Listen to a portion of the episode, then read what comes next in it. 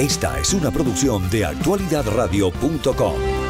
Continuamos aquí en cada tarde y a esta hora, Carinés Moncada con ustedes. Eh, vamos a saludar con mucho agrado al senador Marco Rubio, que nos acompaña aquí en cada tarde. Bienvenido, senador. Gracias por estar con nosotros en el programa. Muchas gracias por la invitación. Bueno, eh, esta semana eh, mucho ha acontecido en la política nacional y también eh, en política exterior y nos referimos a la salida del asesor de seguridad nacional John Bolton y usted ha enviado mensajes a través de las redes sociales. la pregunta que tenemos para usted es, ¿en este momento perjudica o facilita la salida de Bolton para solucionar algunos de los problemas que quiere solucionar la administración? John Bolton es un gran labor, era un aliado nuestro, trabajamos junto a él, pero esta es la política del presidente Trump y él sigue en función. Yo lo sabía. Eh, era importante aclarar eso porque siempre habían salido la especulación, las noticias, y entonces uno se preocupa o tiene la preocupación que nuestros aliados se confundan o que, o que nuestros enemigos se confundan sobre eso. Pero en, sobre el tema de Cuba y sobre el tema de, de, de Venezuela lo hemos dejado bien claro y el presidente lo ha dejado bien claro, que el único cambio que va a haber es endurecer la política eh, y hemos visto esta misma semana en la OEA, esta administración eh, con el embajador Trujillo en la OEA, 12 países se unieron para invocar el río, eh, el, el, Tratado de Río. Así es, y precisamente eso le, le quería yo preguntar. ¿Ayuda o cambia en algo la aprobación esta semana del TIAR, sobre todo para la solución de la situación venezolana? Pues claro, eso, eso abre puerta a acciones diplomáticas, económicas, etcétera, a nivel regional y a través de un organismo eh, multilateral.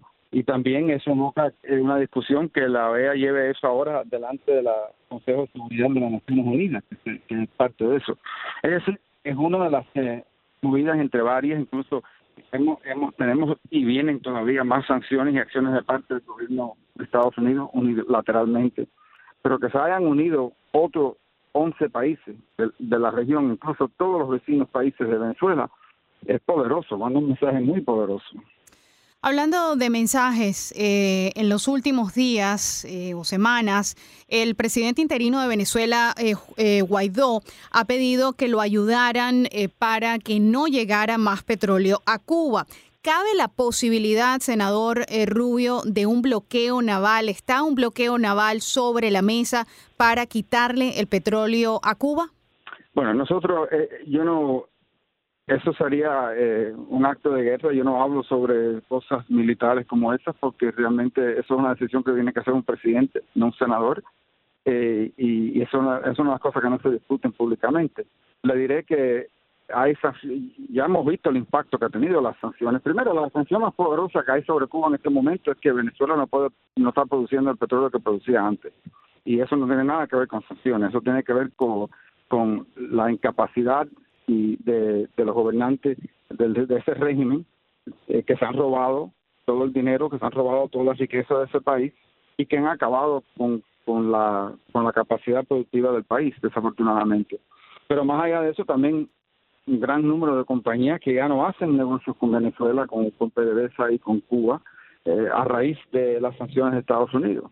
Eh, todavía hay algunos países y compañías que están dispuestos a hacer sus negocios y por eso cada día se está estudiando este tema, a ver qué más se puede hacer.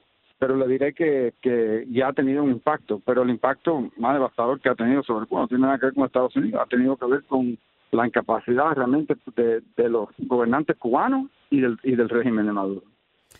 Hablando sobre la conversación que usted tuvo esta semana, que lo colocó en sus redes sociales, eh, en Twitter, y el mismo presidente comentó al respecto y dice que su política es mucho más agresiva que la de John Bolton. ¿Qué nos puede decir eh, si, si la política de Cuba, no solamente la de Venezuela, pero si la de Cuba va a ser de una mano más fuerte ahora con la salida del asesor de seguridad?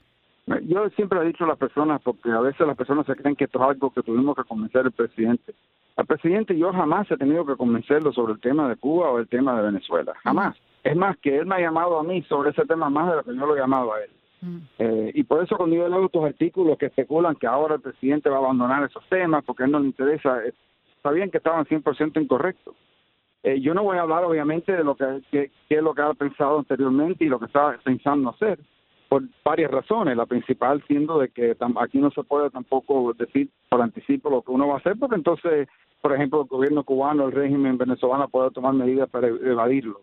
Pero le digo que el presidente tiene eh, en, mente dedicarse y, no abandonar, y no abandonar esta causa, ambas causas, que están relacionadas, obviamente, porque ya hemos, yo no creo que hay que convencer a nadie, especialmente en su audiencia, que era, sería imposible que el régimen de Maduro estuviera en poder todavía si no fuera por la ayuda que le ha dado eh, el gobierno de Cuba a través de, de los servicios de inteligencia por último, senador, estamos, amigos oyentes, conversando con el senador Marcos Rubio, que nos ha regalado unos minutos acá para cada tarde. Senador, eh, esta mañana se publicó a través del, diario El Nuevo Herald que tras una investigación que ellos, precisamente un grupo de periodistas, hicieron, usted ha pedido, eh, al solicitado al Departamento de Justicia que investigue si la empresa constructora brasileña Odebrecht violó los términos de un acuerdo judicial con la justicia estadounidense en el que admitió sus prácticas corruptas. ¿Qué nos puede decir al respecto?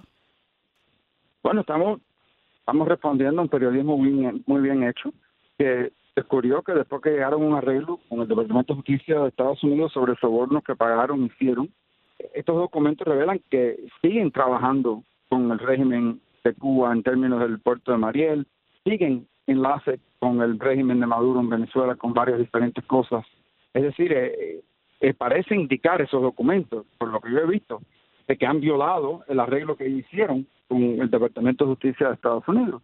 Y, y le he pedido al Departamento de Justicia que investigue eso, porque eso tendrá consecuencias criminales.